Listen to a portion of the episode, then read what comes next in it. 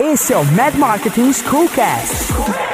O podcast da Mad Marketing School, a comunidade online que ajuda você a crescer sua presença onde 100 milhões de brasileiros estão, na internet. Discutimos exatamente como alcançar mais pacientes usando essa ferramenta de forma ética e estratégica. Entrevistaremos empreendedores e experts. Você terá os insights que precisa para entrar em ação.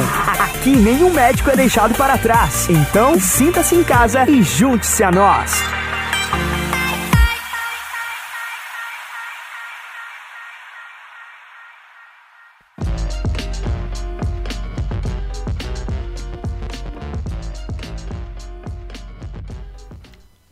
Olá, seja bem-vindo a mais um episódio. Vamos lá, mesmo em tempo de quarentena, estamos aqui firmes. Seguimos para o episódio de número 15 do Mad Marketing Schoolcast, o nosso podcast que é o primeiro do Brasil sobre marketing digital e negócios médicos, sempre trazendo aqui pessoas especialistas, pessoas de campo de batalha que não só detêm o conhecimento, mas que fazem. Até por isso, você já deve ter percebido, os episódios são episódios densos, são episódios aí de cerca de uma hora de puro conteúdo, porque a nossa intenção é essa mesmo. É não só trazer pessoas que detêm o know-how, que detêm o conhecimento, mas pessoas que atuam, que praticam, trazer esse conceito todo para dentro do nosso conhecimento. Então, hoje conversei com Rafael Reis, ele que é um dos principais nomes do marketing de conteúdo no Brasil, atua na internet desde 1997, ele é professor de marketing e marketing digital, tem MBA de marketing pela Fundação Getúlio Vargas, enfim, é professor, palestrante, empresário, empreendedor, está no campo de batalha já faz tempo, tem experiência, inclusive experiência com a área médica, com clínicas, consultórios, com médicos. Tenho certeza que você vai amar, que você vai tirar muitos insights desse episódio. Ele também tem um, um dos livros mais publicados e mais consumidos sobre marketing de conteúdo do Brasil. E o nome é justamente esse: Marketing de Conteúdo, a moeda do século 21. Então conversamos hoje com Rafael Reis sobre o melhor marketing do mundo que na verdade nem parece que é marketing, porque é autenticidade, é conteúdo. Bom, vamos lá, aperte os cintos, porque está começando mais um episódio do Mad Marketing Schoolcast.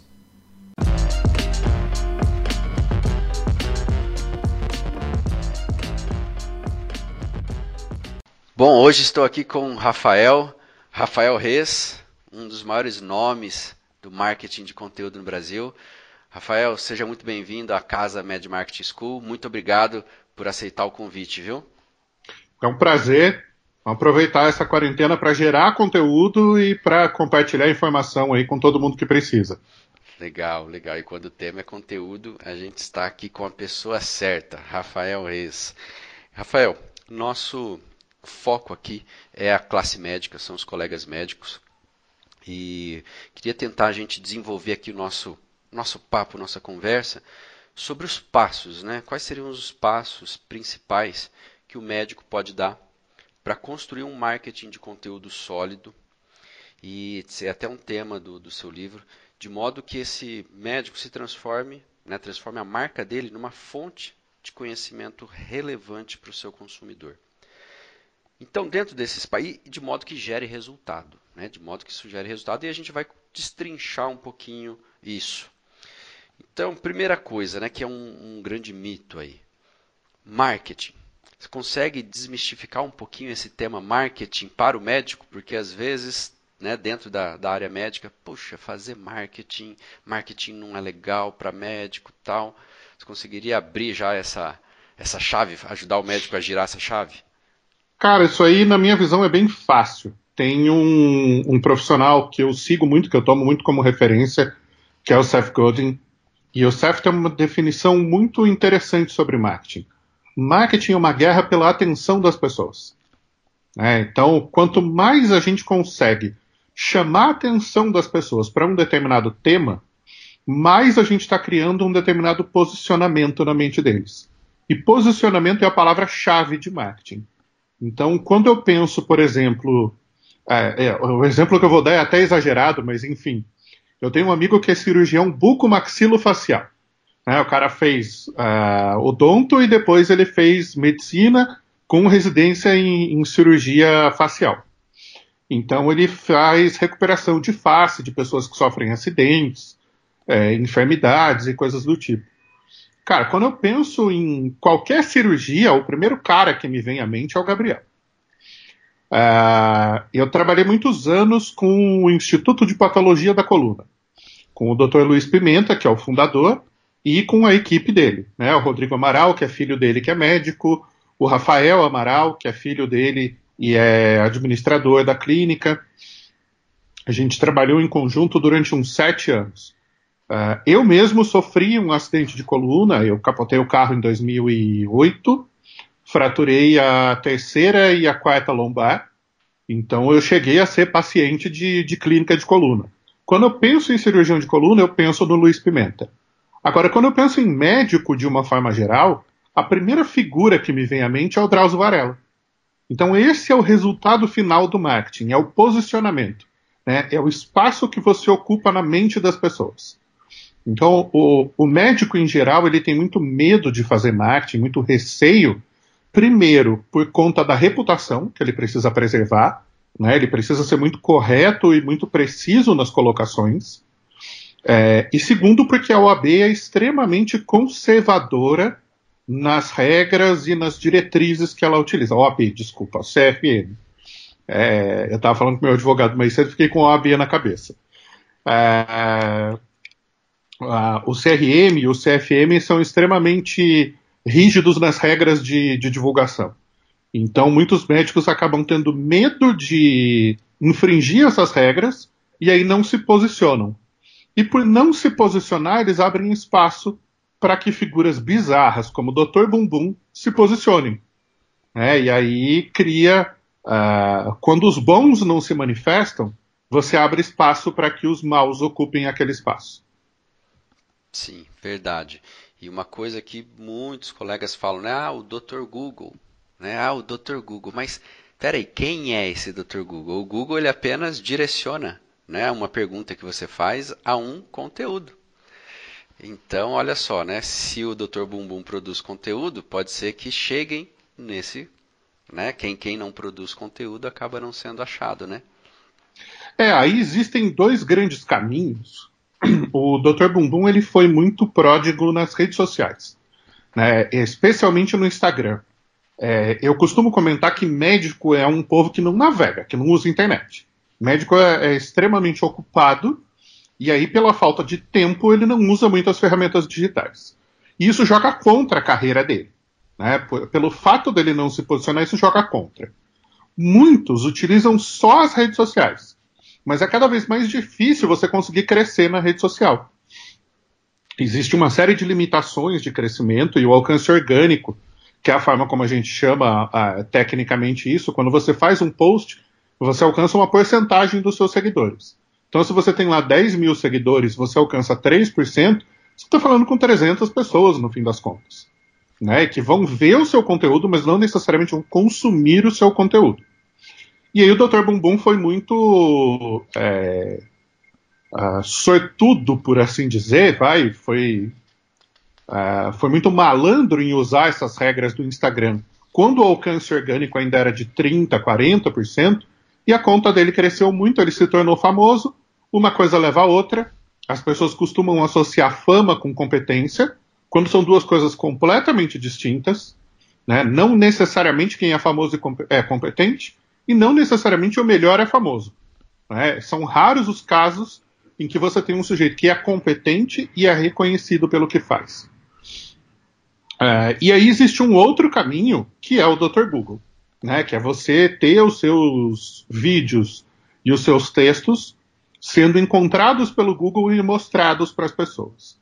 Uh, eu venho dessa linha né, de, de marketing, eu trabalho já com blogs e com sites há 22 anos, eu tenho 40, eu comecei com 18 e nunca mais parei. Eu vivo de internet desde o meu primeiro emprego. Uh, e eu já ajudei muitos médicos e muitas clínicas a se posicionarem no Google e atrair pacientes. O médico costuma ver isso como uma coisa ruim, porque ele não foi acostumado, assim como o advogado, a ser questionado. Né? Então, ele faz um diagnóstico, ele prescreve alguns exames, ele entende um determinado tratamento para aquele paciente e ele prescreve aquele tratamento. Quando o paciente coleta informações na internet e traz para validar isso com o médico, o médico não foi treinado para discutir essa validação. Ele foi treinado para ser uma autoridade final, né, e não para ser questionado. O advogado, da mesma forma. Então, é, eu vivo um divórcio bastante complicado já há quase um ano, e eu costumo levar para minha advogada algumas, algum, alguns questionamentos, algumas informações, no sentido de validar com ela informações que eu encontrei na internet. E, logicamente, por trabalhar com isso há 20 anos, eu sei buscar, eu sei encontrar, eu sei triar o que é porcaria do que é coisa boa. E eu imagino que muito do que eu encontro ela já viveu. Mas aí eu me coloco no, na situação de cliente. Né? Então, assim, olha, doutora, eu vi determinada coisa na internet. Faz sentido para o nosso caso? A senhora acha que, que tem é, relevância? Da mesma forma, é, eu já discuti com o, o, meu oftalmologista, por exemplo, um determinado tratamento. Eu sofri um acidente no olho esquerdo quando eu tinha seis anos, eu perdi praticamente toda a visão. E aí eu, eu vi um vídeo no YouTube, por coincidência total, eu não estava buscando sobre isso. Achei interessante, e aí eu levei para o Dr. Paulo e falei: olha, eu vi esse determinado tratamento, é, faz 34 anos que eu enxergo com um olho só, o senhor acha que faz sentido? Ele falou, cara, eu acho que faz total sentido, mas esse aí não é indicado para você. O indicado é esse aqui, por conta disso, disso e daquilo. Falei, cara, perfeito, então vamos fazer. É, é depois eu só não tive a coragem de prosseguir, eu morro de medo de mexer nisso. É, então, assim, o Dr. Google ele não é inimigo do médico, ele pode ser um aliado. Né? Quando a gente criou a estratégia lá para o IPC, para o Instituto de Patologia da Coluna, a gente usou o Dr. Google como nosso amigo. E aí a gente ranqueou o IPC em primeiro lugar no Google para hérnia de disco, para escoliose, para estenose foraminal. Eu aprendi todos os termos. Né? Então a gente tinha o Dr. Guilherme, que escrevia os textos médicos, a gente transformava isso num texto é, inteligível por uma pessoa normal, por um não médico, uh, e aí a gente ranqueava esses textos no Google. Então, quando alguém buscava médico especialista em coluna, é, cirurgia de coluna em São Paulo, é, cirurgia bico de papagaio, tratamento bico de papagaio, é, que é o nome popular de osteofitose. Então, você tem é, o nome clínico e você tem o nome popular. Você tem casos de tratamento convencional e você tem casos de tratamento cirúrgico. Tudo isso a gente explicava para o paciente. Então ele via vídeos do Dr. Pimenta falando, e aí tinha uma baita vantagem. O Pimenta é bonito. Então, assim, beleza dá credibilidade. Né? Não é à toa que o William Bonner é bonito, que a, a Chátima Bernardes é bonita e coisa e tal. Né? Dificilmente você tem um jornalista feio, porque pessoas bonitas passam mais credibilidade. Pessoas feias, como é o meu caso, por exemplo, você tem que se esforçar muito mais para ter credibilidade. O Drauzio Varela, por exemplo. Cara, ninguém assiste o Drauzio porque ele é bonito as pessoas assistem porque ele tem credibilidade. O Seiderbag da, da CBN, cara, pensa num sujeito feio. Né? Deus foi maldoso ali. Mas o cara é tão inteligente, ele é tão carismático, ele tem tanta precisão naquilo que ele fala, que você para para ouvir. Então a gente tinha os vídeos do Pimenta, a gente tinha os vídeos do Dr. Rodrigo e a gente tinha os textos no blog escritos pelo Dr. Guilherme. É, e tudo isso dava segurança para o paciente. Então, quando o paciente chegava na clínica, ele já tinha um vislumbre do que ia acontecer. A gente já tinha depoimentos de pessoas falando sobre o pós-cirúrgico. Depois o CFM proibiu, teve que tirar, blá blá blá, mas na época podia. É, a gente tinha o teste sua coluna, hoje em dia não pode mais, mas na época podia. Então a pessoa fazia um, um pré-diagnóstico para ela saber se o problema dela era leve, grave ou crônico. É, foi com eles que eu descobri a diferença de grave e crônico. Né? Então eu descobri que eu tenho um problema crônico de coluna, mas não um problema grave. Então ele vai estar comigo para sempre, mas ele não me impede de viver normalmente, fazer musculação fazer o que eu quiser. É, uma coisa é poder, outra coisa é querer, né? É, então, eu posso fazer musculação. Aí vem o coronavírus e não deixa a gente nem sair de casa. Então, assim, o Dr. Google, ele é um aliado do médico. O médico precisa ter a mentalidade de entender que, assim, se os pacientes estão indo para a internet buscar informação, eu quero ser a fonte de informação desses caras. Eu quero ser visto por eles como especialista, como uma pessoa que sabe muito do que está falando, que não tem medo de compartilhar informação e que na hora que eles tiverem que tomar decisão, eles vão escolher se tratar comigo porque eles leram o meu blog, eles assistiram os meus vídeos e eles sabem que eu sou o cara ou a, a cara, a doutora, né, naquilo que eu faço. Isso, assim, não tem preço. Isso é a forma de marketing mais honesta é, e mais eficiente que pode existir, que é o conteúdo, ele falar sobre aquilo que ele faz. Né? E aí, a hora que o paciente precisa de tratamento efetivamente, ele vai na pessoa que ele confia.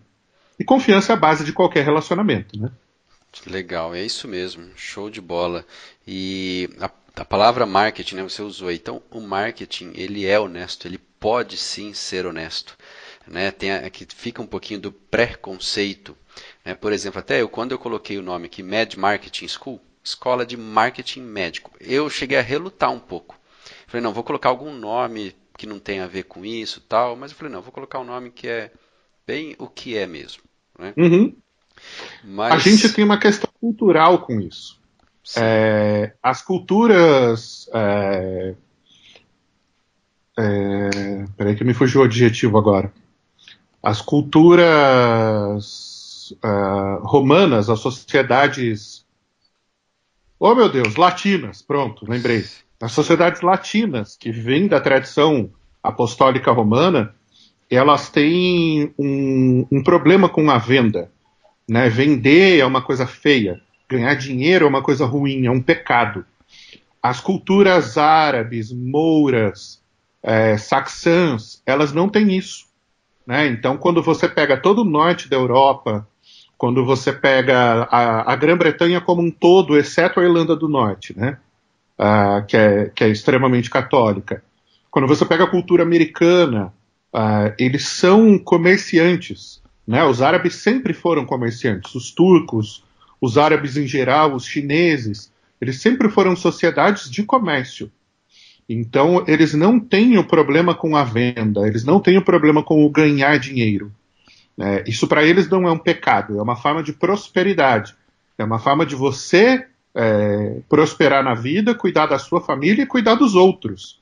Então você pega os libaneses, os sírios, é, os, uh, Liban os judeus, todos eles têm uma tradição de doar dinheiro, né, de fazer caridade, de construir hospitais, de ajudar aqueles que não têm. Né, faz parte do, da estrutura social deles. Nós, latinos, temos uma dificuldade maior em lidar com isso. Então, existe essa culpa por você ser privilegiado numa sociedade de excluídos, quando na verdade você pode cuidar disso de várias outras formas, né? É, a gente conhece aí várias histórias de médicos que vão atender na Amazônia, então uma vez por ano ele tira um mês e ele vai trabalhar numa causa social. Uh, uma colega de faculdade da minha ex-mulher, o pai dela era oftalmologista, uma vez por semana ele ia atender numa creche, né? E ele dava as receitas de, de óculos para as crianças, às vezes a família não tinha dinheiro para comprar o óculos, ele ia nas óticas e conseguia as doações. Então era um cara super respeitado ali em, em Bauru e Jaú pela atuação dele. Então assim, não é ruim você fazer marketing. A raiz de marketing, né, que é uma palavra inglesa, ela é going to the market. Né? Então é ir para o mercado. Isso que é o marketing. Né? Então no, no inglês o ing é o nosso gerúndio. Né? É, vou estar estando. Então, estou indo para o mercado, né? estou levando a minha solução para a sociedade. Uma cura que eu tenho, para quem não gosta de marketing, é a razão social. Quando você abre uma empresa, você tem que escolher uma razão social. Né? A razão pela qual a sua empresa existe na sociedade. Então você cumpre um propósito dentro de um grupo social. O meu propósito, eu tenho dois negócios. Na verdade, eu tenho três, mas vamos falar de dois. Eu tenho uma consultoria de marketing que atende médias e grandes empresas de porte nacional e global. E eu tenho uma escola de marketing digital que busca ensinar marketing para as pessoas que precisam aprender e usar nos seus negócios.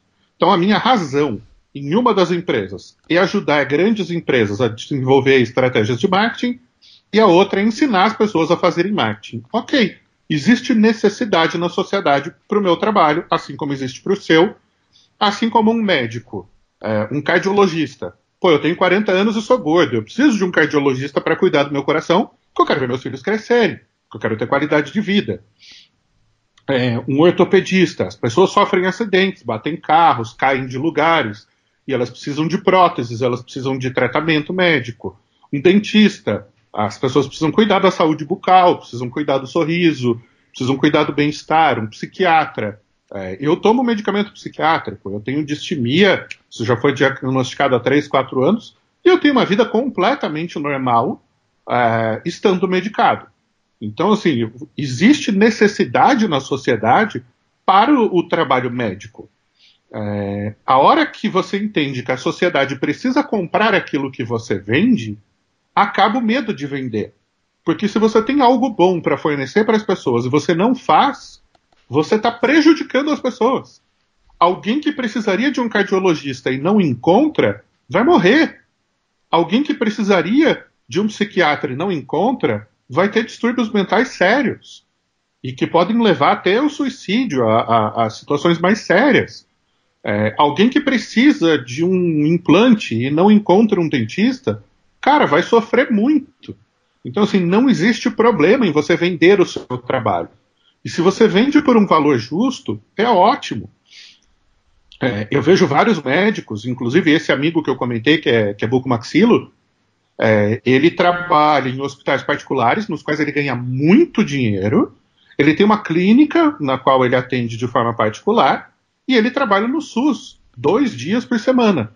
Ele fala, cara, uma cirurgia que eu faço por semana banca o meu mês inteiro. Então eu faço oito cirurgias por mês e eu guardo muito dinheiro. Dois dias por semana eu dedico ao SUS. E eu atendo pessoas que jamais poderiam pagar pelo meu trabalho. Mas que eu posso doar o meu tempo, o meu estudo, o meu conhecimento pela saúde dessas pessoas. Cara, é, é assim, é um amigo meu de infância, a gente se conhece desde os sete anos. Eu tenho um baita orgulho de ser amigo dele. E direto, quando ele precisa de, de aconselhamento em marketing, em coisa assim, ele me liga. Eu falo, cara, eu só não vou te atender porque o meu trabalho é muito caro. Mas é a minha namorada quem atende ele. Né? Então, eu falo, tá dentro de casa do mesmo jeito. Né? Então, assim, é... não é ruim você vender. É um estigma. Né? É, é uma, uma percepção distorcida. Né? Acho que se dessa nossa conversa hoje a, as pessoas que nos ouvirem perderem o medo de vender, de se posicionar, de levar para o mundo aquilo de bom que elas fazem, cara, já, já valeu o, o, o tempo que a gente investiu aqui. Que legal, que legal. E várias coisas do que você pontuou aí, Rafael. Às vezes eu converso com colegas médicos, né, no sentido assim, se você é um bom médico, se você é um bom produto, entre aspas, né, se você oferece um bom serviço, as pessoas têm que te achar. Né? As pessoas, você, é bom que elas te encontrem e não encontrem um menos qualificado que você, por exemplo. Então, a ferramenta que a gente tem hoje é a internet, que é muito boa para isso, e dominar um pouquinho a construção de conteúdo pode fazer coisas muito legais que a gente vai, vai falar aqui agora um pouquinho. E uma dessas coisas, enquanto você estava falando, Rafael, ontem eu conversei com um colega você citou aqui que o médico não está muito acostumado a ser questionado. Né? Uhum. Porque parece que fere um pouquinho o ego, ou então ele não foi treinado para isso, ele é uma autoridade final, como você falou. Ontem, olha só, eu estava conversando com um médico que é do interior, ele tem 55 anos. E aí ele estava com a filha dele, e aí a filha dele falando de Instagram, de, de rede social, tudo, e aí veio a questão do, do marketing, tudo. Eu falei um pouquinho do que eu estou fazendo, tudo. E ele, Flávio, eu estou numa meio que encurralado. Eu sou de uma época que, meu, eu não me vejo sendo questionado. Ele falou essa palavra. Se, uhum. eu, se eu colocar a cara ou se eu fizer e vier alguma coisa, eu acho que eu não tenho preparo para isso. Mas eu tenho uma clínica e eu estou vendo a necessidade. Uhum. Então eu estou naquele dilema. Vou, não vou, vou, não vou, e essa conversa sua aqui vai ser muito legal, a gente conversou uns minutinhos ali, ele saiu até mais aliviado da conversa. Mas vamos tomar ele como exemplo, ou então um médico que está começando. O que, que ele deveria fazer com a sua experiência, Rafael, já ter ajudado aí clínicas, médicos, hospitais, para começar a construir a sua presença, o seu conteúdo? Vamos falar aqui de conteúdo que é o, o que o médico tem. Quais seriam esses passos? Hoje, uh, eu diria para começar por dois caminhos. Um deles, se você tem facilidade com câmera ou não tem medo de câmera, vai para o YouTube. É a coisa mais fácil do mundo. Né? Com qualquer celular hoje você grava um vídeo uh, de qualidade. Os celulares têm microfones e, e câmeras de muita qualidade. Sentado na sua mesa de trabalho ali no escritório, empilha meia dúzia de livros, apoia o celular em cima e começa a fazer. Ah, mas não vai ficar excelente. Não, mas é para começar. Se você for lá no YouTube, no meu canal, o meu primeiro vídeo de oito anos atrás está lá. É uma porcaria. Eu assisto aquilo, eu tenho vergonha de ter feito. Mas eu comecei. Eu não, é, não gosto de câmera, eu não gosto de falar para câmera, eu não gosto de aparecer. Mas é uma necessidade do meu trabalho. Então eu tive que aprender a lidar com isso. Se eu sou profissional de marketing, mostrar a cara faz parte do meu trabalho. Eu não tenho problema com palco. Eu já palestrei para 8 mil pessoas. Eu subo no palco e falo tranquilamente. Mas não me pede para falar para a câmera. Aí eu fui atrás de uma amiga que é especialista em PNL, é, fui conversar com psicóloga, fui conversar com é, outros amigos professores e aprendi a lidar com isso. Então hoje eu me viro muito bem com a câmera e não tenho medo do julgamento. Uh, quem não gosta ou não quer, eu respeito isso, não tem problema nenhum. Faz um blog. Então, assim, tem uma ferramenta chamada WordPress, que é a ferramenta de blogs mais usada no mundo. O meu site pessoal é um WordPress, o site da minha consultoria é um WordPress, o site da minha escola é um WordPress, o site dos meus clientes eu faço em WordPress. É, existem várias agências aí que fazem sites em WordPress bons, entre 3 mil e 10 mil reais. Então, assim, não é um investimento inviável, principalmente para um médico. É... E aí você pode escrever. E você pode separar uma hora por semana para escrever. Ah, mas o que, que eu começo escrevendo? Conta caso. Conta situações de consultório. Óbvio que você não vai dar o nome do paciente. Mas assim, olha, chegou hoje aqui para mim uma paciente com uma determinada queixa, falou que isso é recorrente, que já acontece há muitos anos, ah, dentro da minha experiência, isso significa XYZ. É, a linha de tratamento que a gente sugeriu foi essa daqui. Isso pode acrescentar tanto para a qualidade de vida dela. Começa a fazer pequenos relatos. a falar sobre as enfermidades em si. Como é que o paciente se comporta, né? Ele tem um, um determinado sintoma, ou ele vai num clínico geral, ou ele vai num, no especialista que ele acredita que deve ser, Logicamente, os pacientes cometem erros, né? Às vezes o cara está com um problema no rim e ele acha que é dor na coluna. Às vezes ele acha ele está com dor na coluna e ele acha que é um problema de rim, ele vai no nefrologista, chega lá, não há nada daquilo. Mas enfim, uh, num determinado momento ele vai ser encaminhado para fazer um exame. Ele recebe o laudo desse exame, que ele só deve abrir na presença do médico. Logicamente ninguém faz isso. Aí ele lê lá que ele tem estenose foraminal degenerativa. O cara fala: fodeu, morri acabou, né? Adeus vida. E ele vai para o Google pesquisar. A melhor estratégia que o médico pode usar é explicar o que são é, esses exames. E aí é seguir uma sequência óbvia que todo paciente usa no Google. Cara, isso aqui é uma aula de graça, tá? O que, que a pessoa vai, vai procurar no Google? O que é? Então, no texto dele, ele tem que escrever o quê? O que é estenose foraminal? Depois ela vai procurar sintomas, então, sintomas de estenose foraminal. Aí ela vai procurar o tratamento. É, aliás, é, antes ela vai, é, vai procurar se tem cura. Então, estenose foraminal tem cura. E por último, ela vai procurar tratamento. Então é sempre o que é, sintomas, tem cura e tratamento. É uma sequência óbvia com qualquer enfermidade. Pode ser hemorroida, pode ser pedra nos rins, pode ser é, visão turva, pode ser qualquer especialidade médica. As pessoas sempre vão fazer essas quatro buscas. É, Principalmente quando ela sabe o nome da enfermidade. Quando ela não sabe, muitas vezes ela vai para o nome popular. E aí foi o que a gente descobriu com o bico de papagaio, né? Que é o nome popular da. Falei agora há pouco e esqueci. É, hoje eu dormi mal, então a memória está fraca. É... é... até eu, como médico, que esqueci. É que é esteofitose, que não é. A... Esteofitose, isso. Isso, né? Ah, é.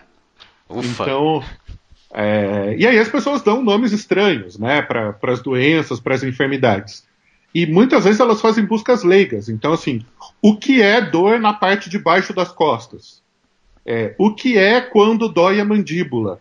Então, minha namorada, por exemplo, ela tem uma tensão do lado esquerdo da mandíbula e ela usa aquele aparelhinho para dormir, né, aquele mordedor. É, e aí muitas pessoas vão buscar isso de forma leiga. O que é quando dói a mandíbula? O que é quando dói a boca? O que é quando dói para dormir, é, não sei o quê, morder os dentes dormindo? Então é fundamental que o médico entenda essas dúvidas do paciente e que ele escreva na linguagem do paciente, na forma como o paciente se comunica. Se ele escrever em Medicase, ninguém vai entender nada.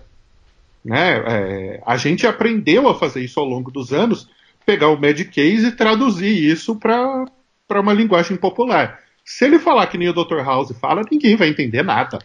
Pelo contrário, né? vai, vai, vai é, afugentar, vai expelir. Vai afastar. Vai, vai afastar. afastar. Então é, é, traduzir na linguagem do paciente. Eu costumo usar uma dica que é, que é boba, mas é extremamente eficiente. Explique para o seu filho de 7 anos o que é aquilo. Então, assim, você vai explicar para uma criança de 7 anos aquele problema. Então, quando um economista explica para uma criança de 7 anos o que é bolsa de valores, qualquer pessoa entende que ela pode investir na bolsa. Quando um contador explica para uma criança de 7 anos o que é o imposto de renda, qualquer leigo consegue entender como declarar o imposto de renda. Então é bem isso. Quando você ouve no rádio, na CBN, o, o especialista em finanças ensinando como declarar o imposto de renda, você se sente menos imbecil por quê? Porque nas coisas que a gente não conhece, a gente age como uma criança de 7 anos. Né? Então, nos assuntos em que você tem medo, você fica rendido. Então, o médico não precisa entender o Google como um adversário, mas como um aliado. Porque aí essas pessoas que vão lá e vão buscar o que é dor nas costas quando eu durmo do lado direito. Cara, você pode ter um problema nos rins. Então, ó, o especialista que cuida disso é um nefrologista. Você tem que é, agendar uma consulta, explicar o que você está sentindo, ele vai te pedir um exame e ele vai te dar um diagnóstico. Nossa, mas eu vou ter que fazer um transplante. Calma, filho, vamos primeiro ver o que você tem. Então, assim, vamos devagar. Olha, pode ser pedra nos rins, pode ser falta de hidratação, pode ser isso, pode ser aquilo. A menor possibilidade é que seja um câncer. Mas se for, vamos começar a tratar logo? Então, assim, a primeira coisa que você tem que fazer é agendar uma consulta com um neurologista. E aí, seguindo as regras lá do CFM, aquele bando de velho retrógrado, é... É, agora você não pode mais dizer para agendar uma consulta, mas você pode colocar lá, para mais dúvidas, o telefone da clínica é X. E aí o cara liga e aí você é, conduz para um, um agendamento de consulta, né? Sim, sim. E olha só, ontem até, tomando esse exemplo que é vivo, é muito real e passa na cabeça do médico mesmo. Eu estava falando um pouquinho sobre os conteúdos e ele falou: Meu, mas isso daí é. Como que eu vou falar de uma coisa tão básica? Eu falei: É básico para você que é o especialista. Para quem não é, o básico é. é o necessário, é o que ele está buscando, é a porta de entrada. E é exatamente o que é sintomas, tem cura, né? Tem tratamento e depois você vai afunilando, vai. Mas é isso daí mesmo, né? E então é, é uma grande oportunidade, né? É uma grande oportunidade Sim. a construção de conteúdo, ter essa essa noção, dominar um pouquinho. E olha só, vou pegar Rafael um trechinho aqui do seu livro que eu acho de tantos aqui fantástico, né? Tá ali na, na página 42. Olha só.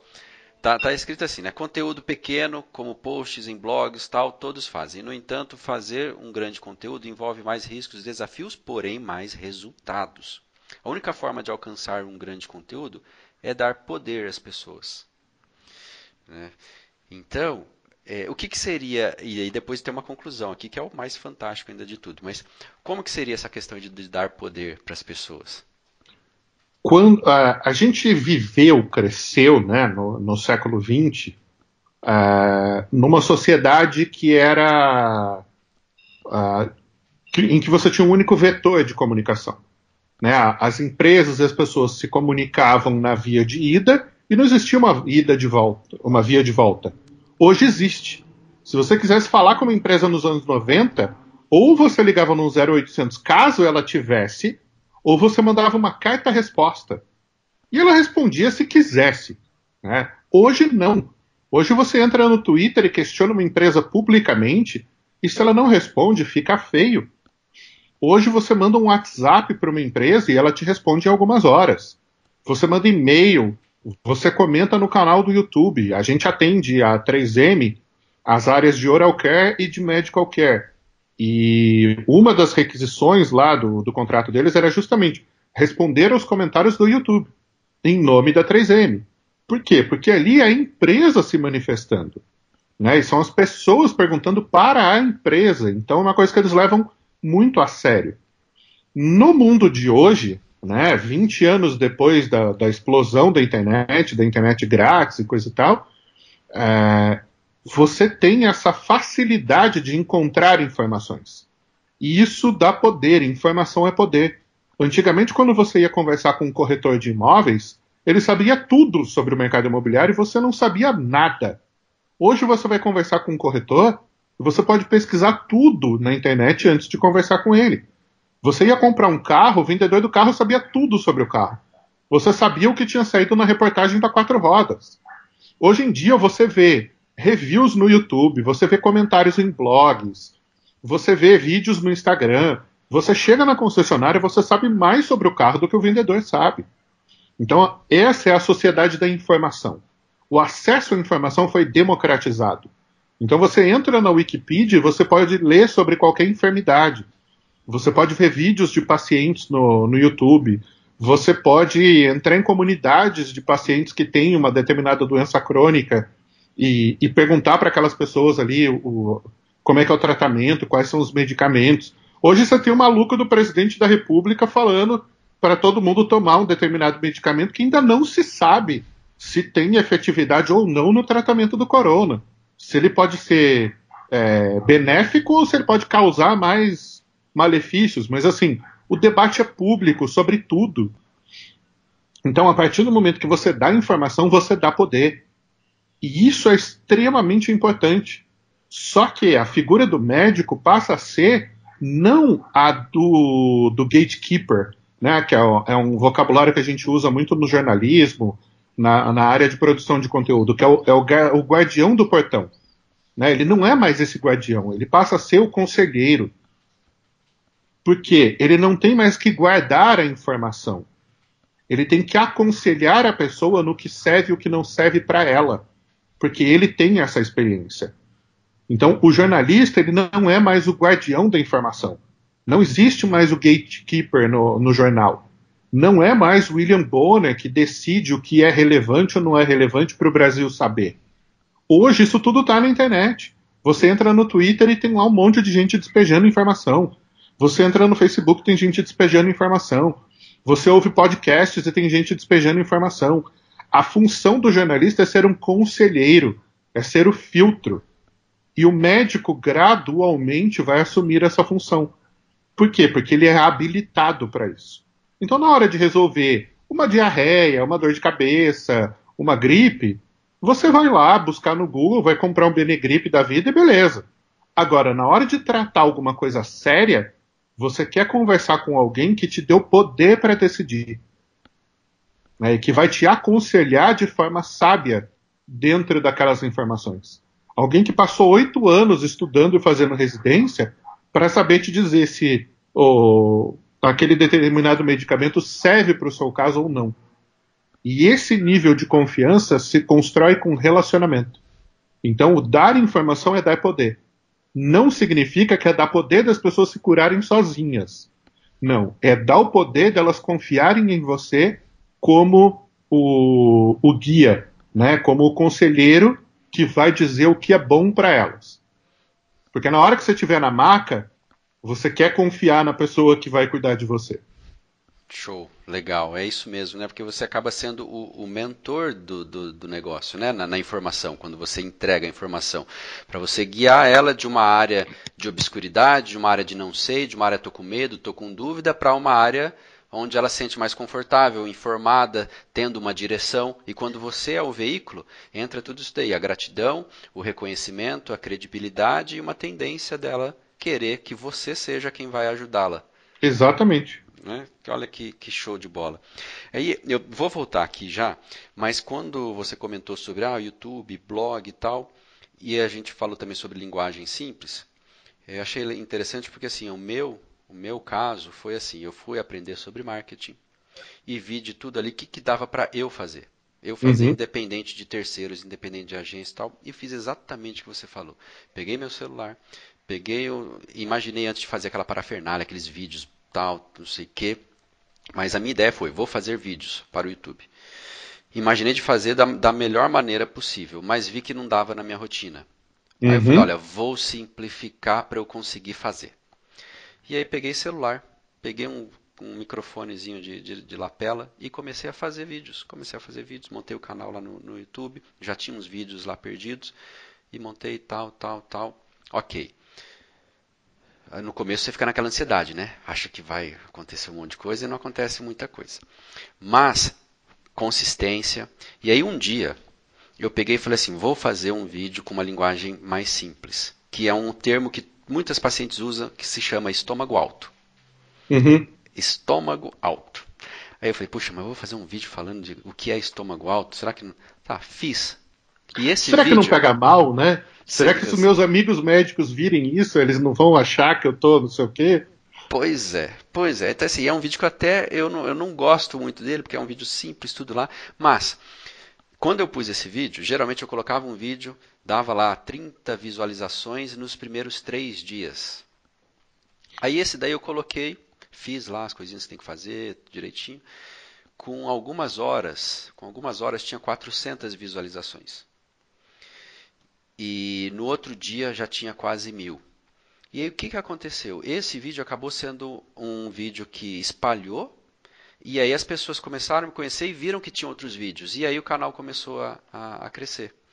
Mas foi um vídeo simples que deu essa, essa coisa. Eu peguei exatamente um termo, o que é estômago alto. Porque uhum. a maioria dos pacientes fala, doutor, eu tenho estômago alto e tal, e aí eu trouxe para uma realidade. O estômago alto pode ser isso, eu trouxe para o termo que realmente é. Mas foi assim, é, a minha, e hoje o meu canal no YouTube está entre os dois, três maiores do Brasil dentro de cirurgia plástica. E feito de uma maneira simples, mas entregando isso daí, conteúdo, poder para as pessoas tomarem essa decisão. E, então, legal, legal. Ainda aí, mais quando se trata de estética, né? Sim. Porque você está lidando com a autoestima, então não é só o físico, é o físico e o psicológico, o emocional. Né? É, é muito delicado. Porque quando é um procedimento que ninguém sabe que você vai fazer, tudo bem. Mas quando isso prejudica a sua autoestima, isso pode levar a uma depressão, isso pode levar a um isolamento social. Então tem muita coisa envolvida. As pessoas nesse momento precisam. Isso eu aprendi com esse amigo meu, que é bucomaxilo, é, que é, é um termo do universo médico e que depois eu vi sendo utilizado em outras áreas, que é o acolhimento. Ele fala, cara, o momento mais importante é você acolher a pessoa. Deixa ela manifestar insegurança, deixa ela falar, entende o universo do paciente. E depois você entra a convite nesse universo. Então, isso que você fez quando você fala do estômago alto é justamente o termo leigo. Né? É o bico de papagaio da, da esteofitose. Então, assim, para ela aquilo é, é, é muito ruim. A hora que ela vê alguém falando com tranquilidade, com segurança, com um tom de voz é, tranquilo, seguro, né? Eu sou espalhafatoso para falar italiano, mexo as mãos, grito, falo palavrão, não sei o quê. Isso conecta com muita gente. Tem muita gente que não gosta. Teve um cara uma vez que falou: Ah, as suas aulas são muito boas, mas o seu vocabulário é grotesco. Eu falei, cara, tudo bem, eu, eu respeito, eu entendo que sua mãe devia te colocar de castigo quando você falava palavrão e que isso é uma coisa ruim. Eu já tentei me comunicar de jeito formal. Não dá, não é para mim. Não passa segurança, parece que eu estou fingindo, que eu estou atuando. Né? Isso que você fez foi exatamente isso. Cara, eu peguei e fiz uma coisa simples, mas honesta. E, cara, honestidade no mundo de hoje é tão difícil, né? é tão é, distante, né? parece que tudo tem que ser maquiado, fabricado. E, e cara, não, é, é, é a autenticidade que vai criar essa conexão. Exatamente, exatamente. E ainda mais em vídeo essas coisas, a, a pessoa consegue pegar né, aquela autenticidade, que nem você não sendo você, não, a, a, pessoa vai acabar percebendo.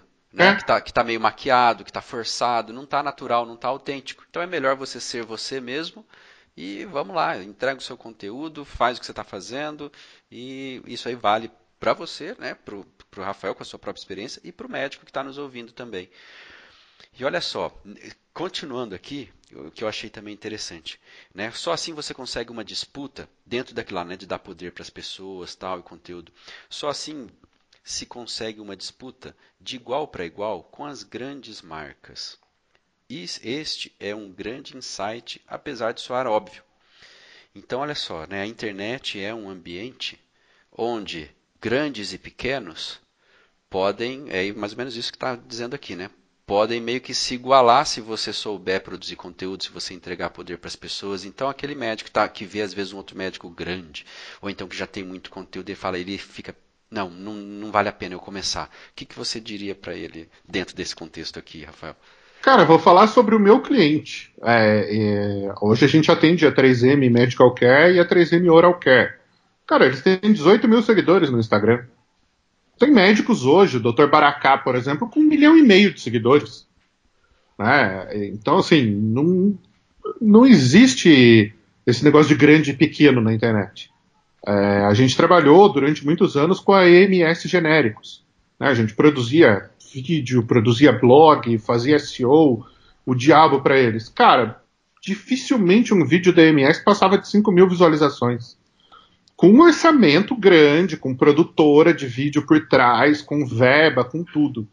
Nós vivemos uma era do CEO celebridade. Os donos das empresas são celebridades. As pessoas querem seguir pessoas, não empresas. Então você vai seguir o Bill Gates, não a Microsoft. Você vai seguir o Gustavo Caetano, não a Sambatec. Você vai seguir o Elon Musk, não a Tesla. Você quer seguir as pessoas. A gente faz negócio com pessoas. Então, esse cara, ah, mas o outro médico é famoso, eu não sou. Cara, um tijolinho por dia constrói um muro em um ano. Agora, se você não começar, você nunca vai ser grande. Ninguém começa com 100 mil seguidores.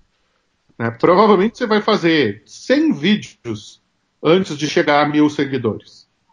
Mas aí um dia você vai estar lá no vídeo número 200 e você vai estar com 100 mil seguidores. Cara, é, é todo dia, é consistência.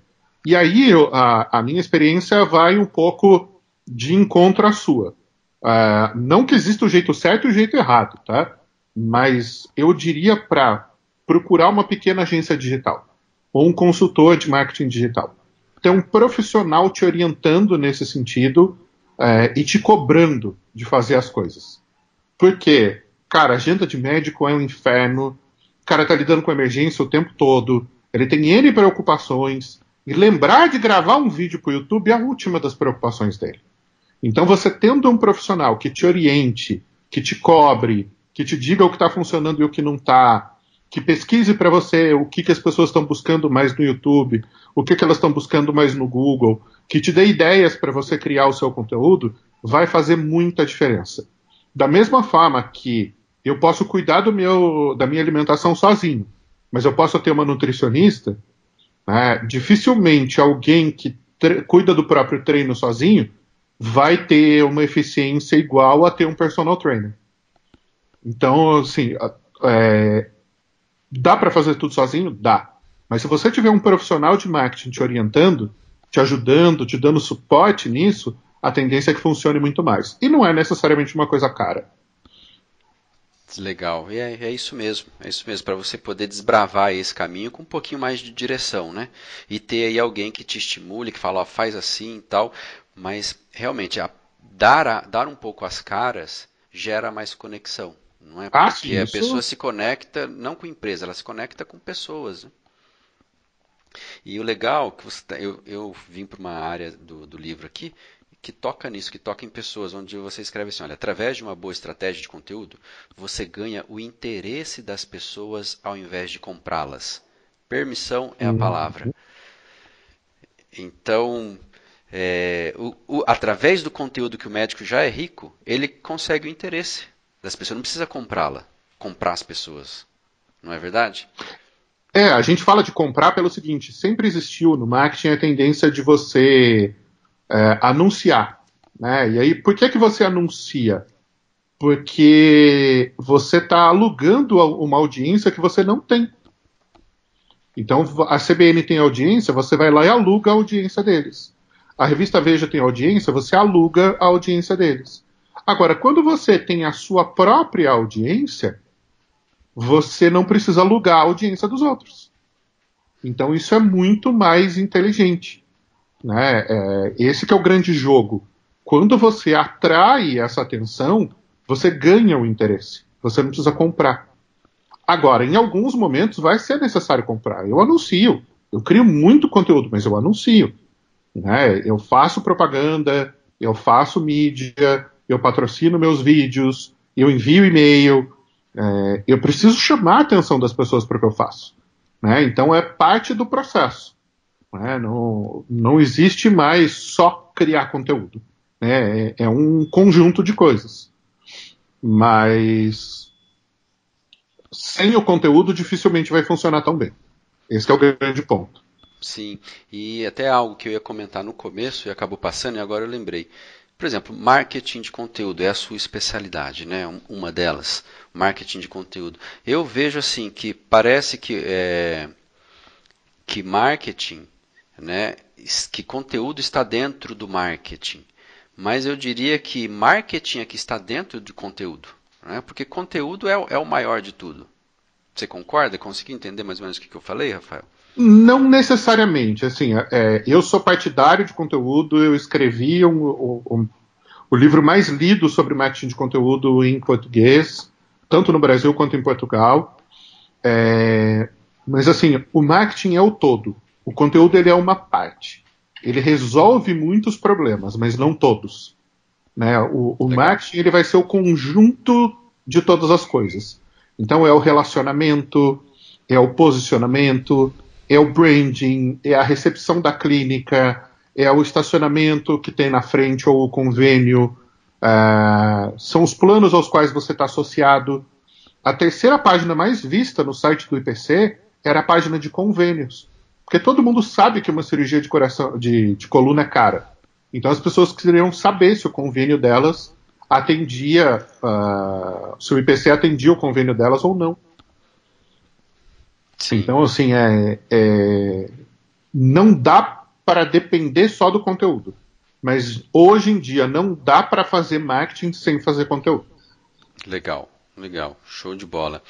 E uma outra frase aqui que eu achei interessante porque a gente tem muito assim, ah, da publicidade, como a gente pode, é, como nós conversamos agora. É, Para o médico, às vezes, falar, ah, vou fazer propaganda. Né? Tem médico que fala, meu Deus do céu, já quer sair correndo, fazer propaganda, né, tal. E aí tem escrito aqui, ó, que tá uma, a frase está assim: a publicidade não é o final da comunicação, mas o início de uma conversa, o início da conversa. Uhum. Porque o, o, conteúdo tem um papel, né, que é gerar o início de um relacionamento, não é isso? Exato. É, o conceito de propaganda ao qual eu me refiro aí, ele é aquela propaganda clássica de anunciar em rádio, anunciar em TV, é, fazer carro de som, anunciar em revista, esse tipo de coisa. É, quando você usa o conceito de propaganda dentro do universo de conteúdo, o que, que é propagar alguma coisa? É tornar essa mensagem conhecida. Então é, é você propagandear alguma coisa. Isso não é necessariamente ruim, desde que seja o início de uma conversa. Então não é assim, ah, doutor Mauro, cardiologista, venha fazer a sua cirurgia de coração comigo. Né? Não, não é nesse sentido, mas é assim, olha, você tem mais de 40 anos? Você tem uma vida mais sedentária? Você está acima do peso? Você já fez um check-up de coração? Você sabia que isso pode salvar a sua vida em determinados casos? Então vem cá no meu blog ler um pouquinho mais sobre isso. Se você tem sobrepeso, leia esse texto. Se você é sedentário, leia esse texto. Se você quer entender mais sobre a saúde do coração, leia esse texto. Se você fuma, leia esse outro aqui. E você vai explicar para esse sujeito por que, que esses maus hábitos prejudicam a saúde do coração dele. Então, você inicia uma conversa, acionamento. Não é mais aquela coisa da propaganda querendo vender. Você vai propagar um conteúdo. E aí você vai ganhar a confiança da pessoa explicando como você pode tornar melhor a vida dela. Legal, é isso daí mesmo, é isso daí mesmo. Uma coisa que eu costumo usar na, na minha estratégia é que, basicamente, eu não me promovo, eu promovo o meu conteúdo. E Exato. o meu conteúdo geralmente fala das pessoas, não fala de mim. Porque o conteúdo ele é, ele está dando poder para as pessoas, ele está ajudando, ele está esclarecendo, né? Então, olha só que, que, que ferramenta que a gente tem, né? E aí tem uma, uma outra coisa aqui que eu acho interessante, olha só. Conteúdo sem conversão é só publicação grátis. Uhum. Daquele negócio, puxa, eu já faço, Flávio, então eu já faço, Rafael, e não tenho resultado, já paguei a gente, já não sei o que. Então, o que, que seria isso daqui de conteúdo sem conversão? O que, que é conversão? O que, que seria isso para um conteúdo médico? Conversão é como a gente chama é, tecnicamente o fato da pessoa executar uma ação. Então, se ela se inscreve na sua newsletter, isso é uma conversão. Se ela segue o seu canal, isso é uma conversão. Se ela agenda uma consulta, isso é uma conversão. Aí, dentro desse conceito, existem as microconversões e as macroconversões. Microconversões é o quê? Eu, eu segui o seu blog. Isso é uma microconversão. O usuário se converteu em um seguidor, mas ele ainda não é um cliente. No caso da medicina, a gente chama de paciente. Né? No, no vocabulário de marketing, é tudo cliente. Uh, se ele se inscreveu na sua newsletter, é uma microconversão. Se ele te seguiu no Instagram, é uma microconversão. A diferença é, microconversão não põe dinheiro no seu bolso. Ela só aumenta a sua fama. Conversão é agendamento de consulta. Agendou uma consulta, ele virou paciente. Então você tem uma conversão de um cliente. Então quando você faz conteúdo e esse conteúdo não gera conversões, ele é só publicação grátis. Você está escrevendo à toa. Agora, quando isso gera o início de uma conversa, como a gente falava anteriormente, quando isso começa um relacionamento, aí você está transformando isso em um potencial paciente. Em algum momento entre o momento dessa microconversão e o agendamento da consulta, esse cara vai se tornar seu paciente. É, então, o conteúdo que não gera seguidores, que não gera inscritos, que não gera potenciais clientes, ele é só publicação grátis. Quando o conteúdo diz, olha, assine o nosso blog, acompanhe o nosso conteúdo, assine o nosso canal, acompanhe o nosso conteúdo, inscreva-se para ser lembrado de uma consulta. É, não sei se o CFM permite isso hoje em dia ou não, eu, cansei deles. É, mas assim, isso seria uma forma de conversão. Tá? No futuro, isso pode te gerar um paciente. Sim. É isso daí mesmo, é isso daí mesmo. De conteúdo em conteúdo, vai chamando, vai aproximando, vai gerando um relacionamento até que a pessoa toma a, a decisão. Né? Tanto é que tem uma frase aqui, né? Compartilhe o que você sabe e as pessoas comprarão o que você vende, que também é isso daí, né? E o médico pode navegar muito bem nisso, em compartilhar o seu conhecimento. E aí as coisas vão, vão fluindo.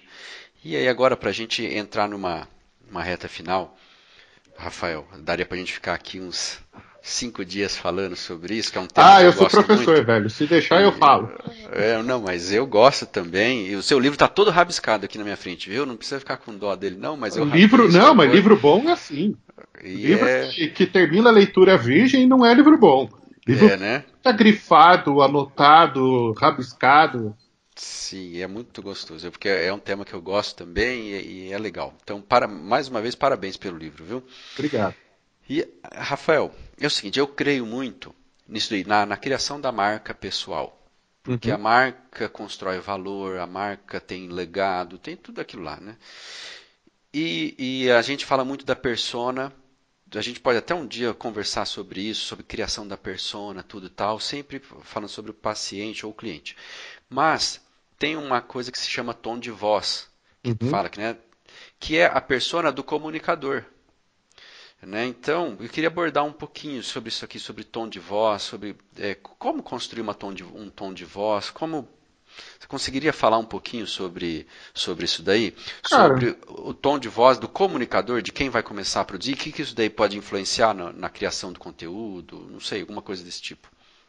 Eu até acredito que existam médicos que não gostem dele, mas para responder isso de uma forma bem leiga, eu diria que assim, o tom de voz é o jeito que o Drauzio Varela fala. É aquilo. É perfeito. Ele é neutro, ele é correto, ele é claro, ele evita ao máximo utilizar termos médicos ou termos muito especializados, e ele explica como se fosse para uma criança de 7 anos. Então, teve uma vez que o William Bonner foi muito criticado por conta de um, uma expressão que ele usa na redação, que é assim, o Homer Simpson entenderia essa notícia. Quando você está lidando com a média da população, a gente tem que pensar o seguinte: menos de 1% dos brasileiros ganham mais de 27 mil reais por mês. 38% dos brasileiros alfabetizados são analfabetos funcionais. Eles não conseguem ler um parágrafo e interpretar o que está escrito. É, então, assim, as pessoas têm uma dificuldade de entendimento da comunicação muito grande. O tom de voz é o quê? É a forma que você vai escolher para se comunicar com essas pessoas. É o tom dessa comunicação. Uh, pegar dois exemplos extremos aí. Você pode ter um Datena, né? Qual que é o tom de voz dele? É estridente, né? Estriônico, é. Ele grita, ele gesticula, ele xinga, ele aponta o dedo para a câmera, ele é incisivo, ele é, chama de bandido porque é um pilantra, porque é um filho da puta, porque esse cara tinha que estar tá preso. Isso é um tom de voz agressivo. É um personagem que o Datena criou. E você tem um tom de voz, é, digamos assim, apresentador de orquestra na TV Cultura. Né? Senhores, esta noite vemos a Orquestra de São Paulo executando a nona Sinfonia de Bach, em Mi maior, para violino. E aí, é aquela coisa assim, quase entediante, quase sonolenta. Né? Então, isso é o tom de voz. É, para algum assunto médico, na minha percepção como comunicador, não estou julgando o médico, estou julgando o comunicador. O Drauzio Varela faz isso à perfeição. Tanto que se um dia eu tiver uma banda, ela vai chamar Drauzio e os Varelas. É, é, ele se comunica de uma forma clara, correta, neutra, é, precisa, é, carismática, uh, acolhedora. Então você vê ele falando e você entende. As pessoas podem ter diferenças políticas ou qualquer coisa, mas assim, uh, do ponto de vista de comunicação, é extremamente eficiente. Né? Então, quando eu vejo médicos se comunicando dessa forma, eu consigo entender o que eles estão falando. E aí eu crio vínculo. Legal, show de bola. Então, independente de se gosta ou não do médico, disso, aquilo, é, entenda a ideia, a ideia a essência. Se, da essência do que estamos falando aqui, né? E pegue a ideia para você poder. Um cara que eu conheci recentemente, quem quiser pode ir no YouTube lá procurar, é o Dr. Baracá.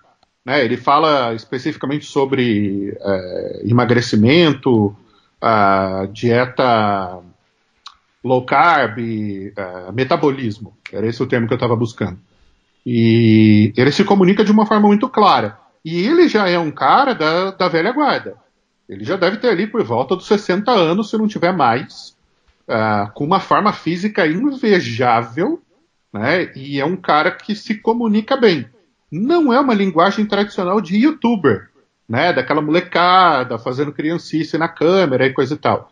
Ele usa uma linguagem mais lá dos anos 80, 90, mas ele se comunica muito bem. Então é um exemplo que eu acho que, que cabe aqui para nós também. Para ver e ver a ideia do, do negócio, a essência, né? Exato. Legal, show. Uma pergunta agora aqui, Rafael. A gente nós falamos de vários conceitos, tudo tal. Uma coisa, uma pergunta meio prática. Na sua experiência, quais ferramentas, né, se dá para eu falar isso, ferramentas mínimas viáveis para começar a construir um marketing de conteúdo? Então, a gente falou hoje sobre o site em WordPress, eu acho que é imprescindível. Uh, um canal de vídeos no YouTube é imprescindível. uma ferramenta de e-mail marketing é imprescindível. Né? Aí tem N alternativas, a mais conhecida é o MailChimp. É, existem ferramentas de automação de marketing.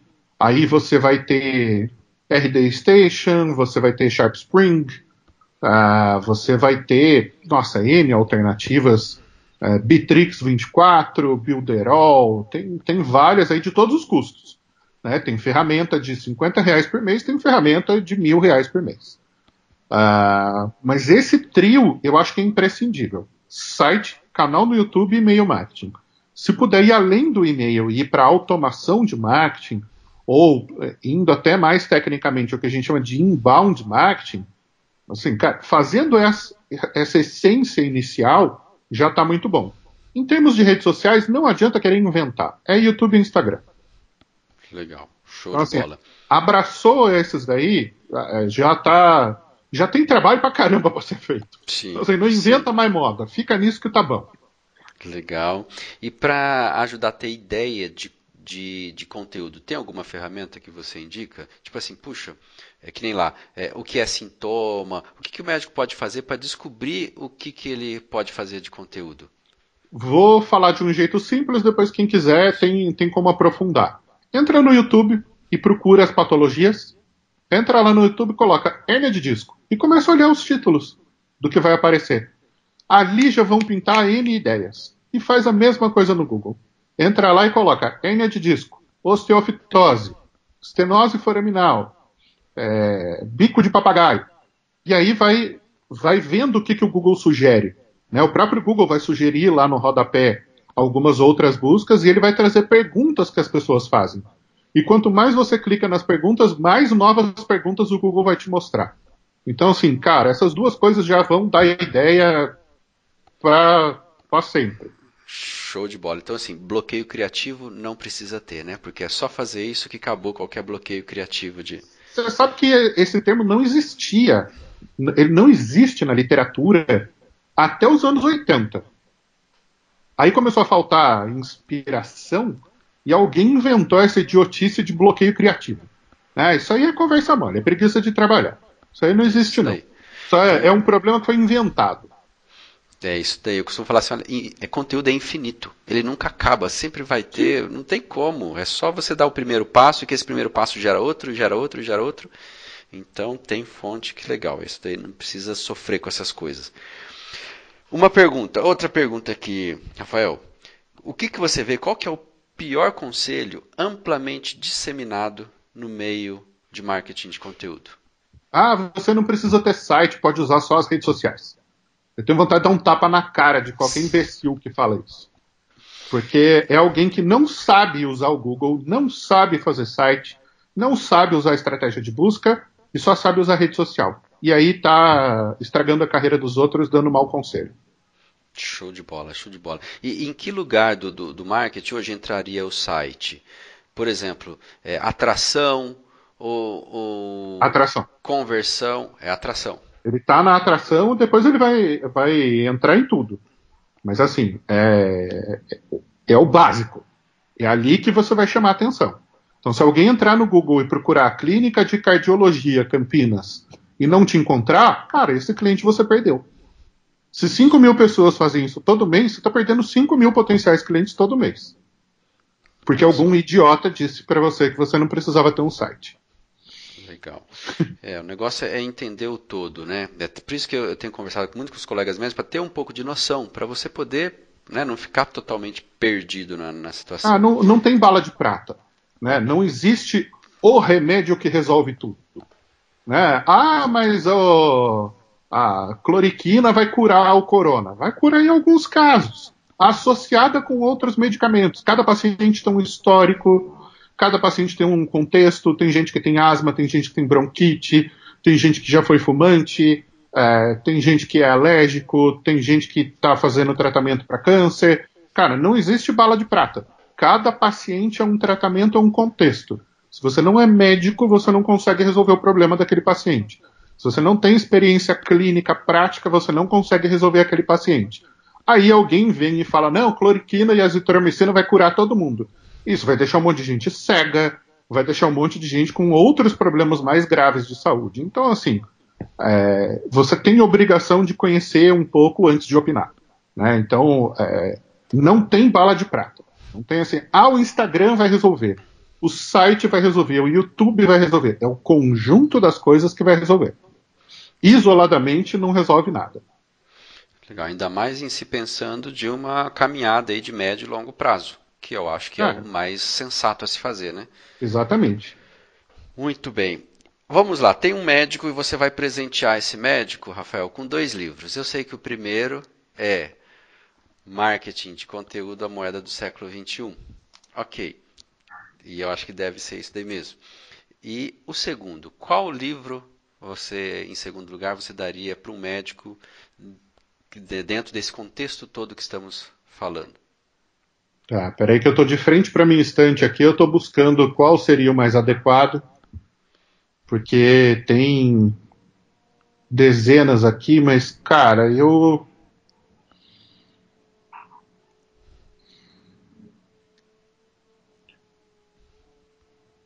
Eu estou buscando aqui um livro de storytelling que possa fazer sentido. Já sei, Isto é Marketing, do Seth Godin. Que legal. São dois livros laranjas, né? O meu livro tem a capa laranja e o último livro do Seth Godin também tem a capa laranja. Isto é Marketing. Legal. Os livros vão se conectar muito entre si. A linguagem do Seth é uma linguagem muito simples de entender, apesar de, para mim, ele ser a maior mente de marketing do século XXI. Né? Do século XX foi o Kotler, mas no século XXI é o Seth Godin, não tem para ninguém. É, isto é marketing. Acho que essa dupla aí vai ajudar muito. Né? Eu tenho o original em inglês aqui, eles saíram praticamente simultaneamente. Mas como já tem em português, então vai a recomendação aí em português para facilitar a vida, né? Ter que aprender um assunto novo e ainda ter que aprender em inglês aí é sacanagem. Vamos facilitar, né? Mas legal, muito obrigado. Rafael, gostei demais aqui da, da conversa, tá? Você abriu tudo aí, falou com bastante clareza, honestidade. Como a gente falou, daria para ficar falando mais aqui, mas o que já tem assim bastante coisa aqui então, muito obrigado. E se, se alguém quiser te conhecer mais, entrar em contato, saber aí, conhecer suas redes, como que, que faz, quais são seus canais, me diga, diga aí pra gente.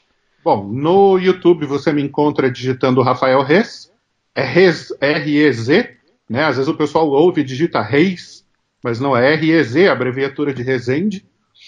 É, no Instagram eu sou rafael.res, uh, né, arroba rafael.res. E o meu site é o novaescolademarketing.com.br. Né, a gente tem a mesma missão que a sua, né, que é trazer informação. E é uma coisa engraçada, porque as pessoas vão ouvir esse podcast e vão falar, pô, mas os caras são concorrentes. Não, nós somos complementares. É, nunca tive problema em gerar conteúdo, até com caras que são concorrentes diretos meus. Eu acredito naquilo que eu prego, né? Eu vivo aquilo que eu prego. Então, eu acredito em compartilhar informação, em democratizar o acesso. É, acredito que existe espaço para todo mundo. E eu já prefaciei quatro amigos meus na minha editora. Então, todos os meus amigos de marketing que querem publicar livros, eu apresento meu editor, eu prefacio os caras, eu ajudo a divulgar. Acho que assim, cada, cada um tem a sua mensagem, cada um tem o seu jeito de ensinar cada um tem a sua forma de contribuir com o mundo, existe espaço para todo mundo. Né? Então, é, queria te dar os parabéns também pelo teu trabalho, dizer que foi um, um prazer contribuir hoje. Cheguei direto da oficina para cá, é, resolvi fazer a maior burrada da minha vida. Um do, dos pais de amigos meus do, do colegial é membro da Sociedade Brasileira de Ciência. Ele é matemático empírico, né? matemático puro. Uh, e ele ganhou recentemente o título de professor honorário da Unicamp. Ele costuma dizer que existem duas coisas que você pode fazer para acabar com o seu dinheiro: ter filhos e comprar carros. É, eu sou pai, eu tenho dois filhos, amo meus filhos loucamente. E agora eu acabei de fazer um, um erro gigantesco, que é comprar um carro antigo para restaurar. E aí, isso é uma vala de dinheiro mas é extremamente divertido. Então, plena segunda-feira eu tive que ir lá levar uma peça que estava faltando e já corri aqui para casa para a gente poder fazer a gravação e, cara, foi um prazer contribuir. Espero que as pessoas que tenham nos ouvido gostem, aprendam com isso, possam aplicar e que a gente tenha conseguido ser claro aí na, na comunicação com eles uh, e agregado valor. Né? Se a gente conseguiu agregar valor, então valeu a pena. Com certeza, com certeza. Eu, eu amei, porque eu, eu gosto, então tenho certeza que, que vai ajudar muita gente sim. Obrigado mais uma vez, Rafael, pela sua generosidade, do seu tempo e espero aí, quem sabe, a gente num próximo mais para frente aí pegar talvez um trechinho mais específico e, e aprofundar, tá bom? Já fica aqui aberto um pré-convite para o futuro. Então vou aproveitar e deixar um agradecimento a todos os profissionais da saúde, né, aos médicos, aos enfermeiros, às equipes de limpeza, ao pessoal da triagem, é, a todo mundo que está sendo diretamente impactado agora pela situação do coronavírus. É, eu sei que todos fizeram o juramento de Hipócrates, mas que num momento desse o coração fica balançado, uh, todo mundo tem família, tem fica, médico também fica doente, enfermeiro também fica doente. Então, assim, num momento desse é importante agradecer, porque é um trabalho muito nobre, muito bonito e uh, eu tive com um amigo meu, médico, esses dias, e ele recebendo ligação e coordenando plantão o tempo todo. Assim, não é fácil, né? Ter uma vida na mão é uma responsabilidade muito grande. Então fica o meu agradecimento também a todos os profissionais dessa área que fazem um trabalho muito bonito nas condições que a gente sabe que existem por aí. Então é, é um momento em que a gente tem que reconhecer né, que esses profissionais estão mais expostos, estão mais uh, com, uh, até me fugiu o adjetivo agora, mas enfim, estão mais afetados por essa crise toda e vulneráveis também. Vulneráveis, exatamente. Então, mais vulneráveis e assim, fica o nosso reconhecimento, o nosso agradecimento como, como sociedade por esse trabalho todo, que é muito importante e que vai passar. Legal, legal. Obrigado e em nome do, dos colegas, dos médicos, obrigado pelo reconhecimento. Tá joia? Show de bola. Até a próxima, Rafael. Obrigado. Obrigado, um abraço. Abraço. Junte-se a nós! Vamos crescer nossa comunidade. Compartilhe esse podcast com seus colegas médicos. Não perca os próximos episódios. E lembre-se: tanto sua vida quanto os seus negócios são o que você faz deles.